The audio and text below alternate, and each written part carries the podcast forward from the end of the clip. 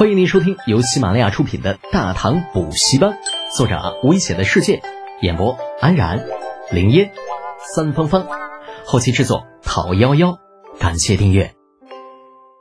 第二百零一集，超越梦想。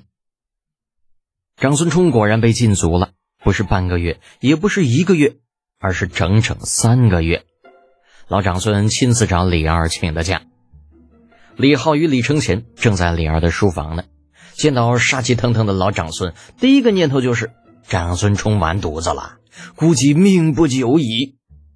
在听到长孙无忌说给长孙冲禁足三个月后，才长长的出了一口气。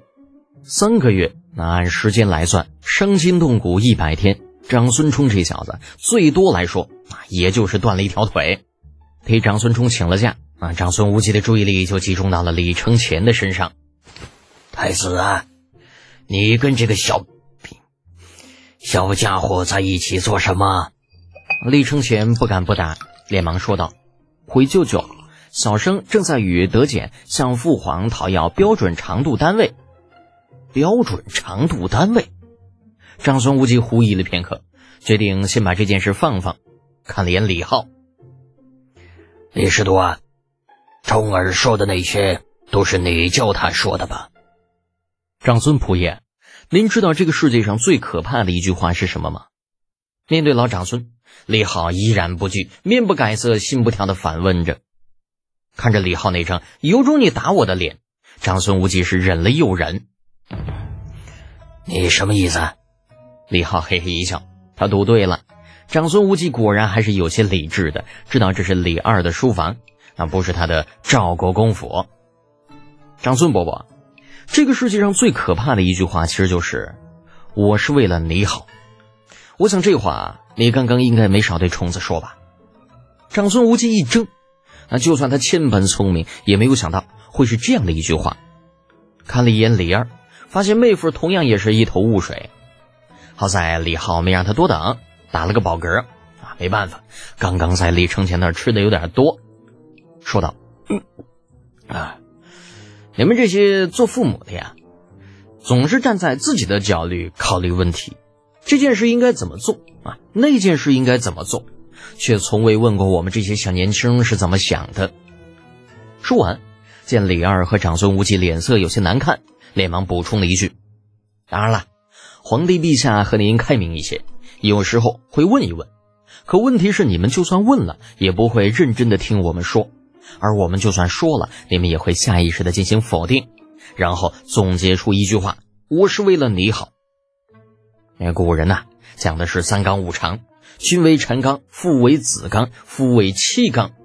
这子女虽然被寄予厚望，但同样也会被他们视为私人物品，那完全是一副我要你怎么样，你就必须怎么样的态度。甚至不说古代，即便是现代，那也是一样的。相信小伙伴们应该是深有感触。对于这一点，来自于后世的李浩有着天然的反感。趁着李二他们还在深思，继续道：“长孙伯伯，陛下和您是大唐的擎天白玉柱、架海紫金梁，都是千年不出的英雄人物。可你们之所以能够有今日，难道真的是长辈教导的吗？”李浩说这话的时候，个儿有些颤，啊，时不时的偷眼看看李二的脸色。还长辈教导？那教导什么？造反吗？谁家长辈是这么教育孩子的？但是好在李二并没有生气，只是若有所思的点点头。长孙无忌似乎也是深有感触，沉默着没有说话。他从小父母双亡，那呃是跟着舅舅长大的。而高士廉虽然不会像亲爹一样什么都管，什么都要插上一手。李浩见状，连忙趁热打铁的补充道。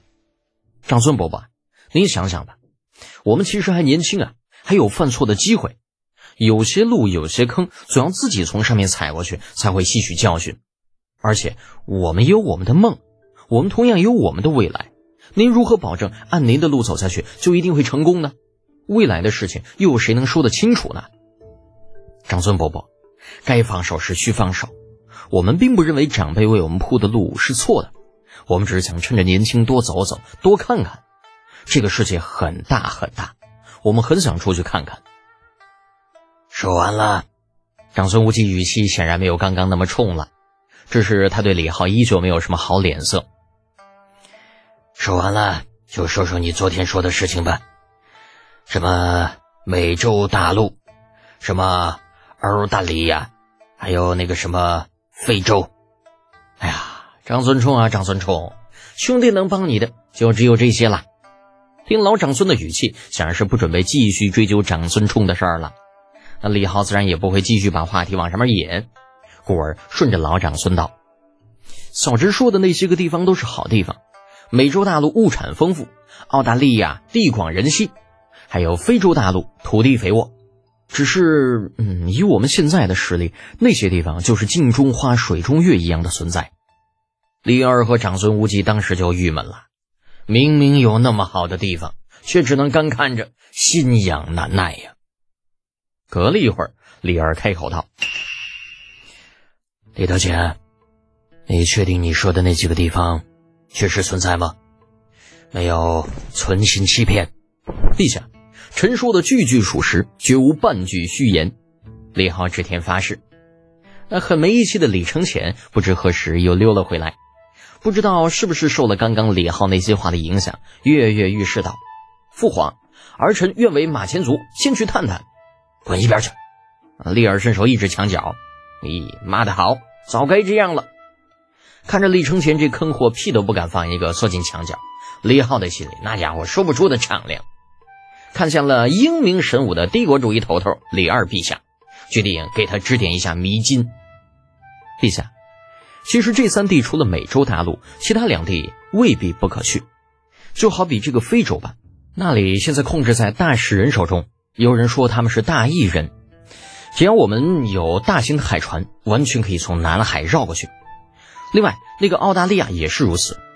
若是有大型的船只，我们同样可以沿着南海各处岛屿一路向南，最后到达此地。李二眨巴着狂热的眼睛看向长孙无忌，那意思明显就是在问。钱够不够？长孙无忌哪知道钱够不够啊？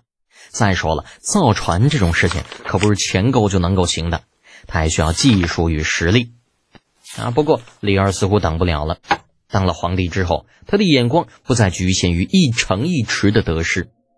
吉利可汗那个不守信用的莽夫，在他看来，那已经是瓮中之鳖，早晚有一天会被自己给灭掉。高句丽虽然顽固一点。但是呢，大唐兵强马壮，想要灭齐国也不是什么难事。可话说回来啊，就算他把这些地方都打下来，又能如何呢？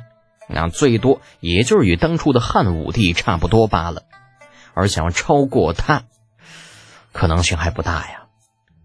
不想强宗圣祖的皇帝不是一个好皇帝，李二是一个好皇帝，所以他想要强宗圣祖。他想要后人提到历史，第一个想到的便是自己，而不是秦皇汉武。李浩早就已经看透了李二的自甘堕落，适时的唱起超越梦想，完了巴拉巴拉超越梦想一起飞就唱了出来，啊，众人都懵了。李二很是好奇，这调子怎地如此诡异啊？不过歌词倒是不错。无忌，你觉得如何呀？呃。臣以为可以先造几艘船试试水。得，老孙也开始膨胀了。陆地还没搞明白呢，就惦记着下海了。李浩很是鄙夷见风使舵的长孙无忌，啊，有本事你扛着呀！你就说户部钱不够。李德简，李二得到了大舅哥的支持，二话不说直接点名。李浩正色上前，臣在。朕记得。你曾在新罗征召了百余船将吧？所谓一事不烦二主，这造船的事情就归你主持了。记住啊，千万不要让朕失望。诺，臣谨记在心。李浩回答的是慷慨激昂，但转瞬一直又有些消沉。不过陛下，臣手底下人手不够啊，您看是不是支援几个人手？李二当即对李浩表示全力支持。可以。长安十六位，不管你看上谁，都任你调遣。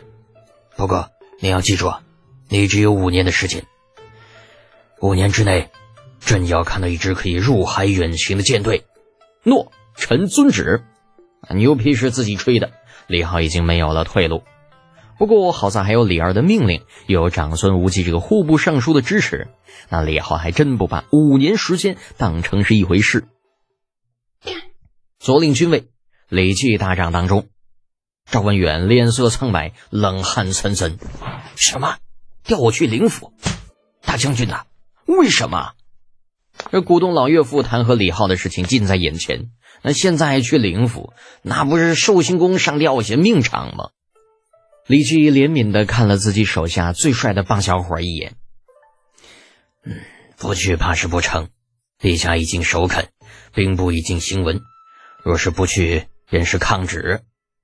李叔啊，这这一定是李德姐那小子在背后使的奸计，您可千万不能答应啊！这赵文远哭丧着脸开始拉关系诉苦了。可李记是什么人呢？啊，讲玩心眼儿，那赵文远就是八个绑在一起，也不是李记的对手。他不诉苦还好，这一诉苦，李记立刻把脸一沉：“胡说！什么奸计不奸计的？赵文远，组建水师可是陛下亲自下的令，难道你是在质疑陛下吗？若是如此，你大可不去，或者去找你丈人哭诉，让他去弹劾便可。”那赵文远如何戴得起如此大的帽子嘛？连忙矢口否认：“啊，不，我小侄小侄没那个意思。”李啊，赵文远还想叫李叔，但是看到李绩那阴森森的表情，直接改口道：“大将军呢，直下院去。”本集播讲完毕，安然感谢您的支持。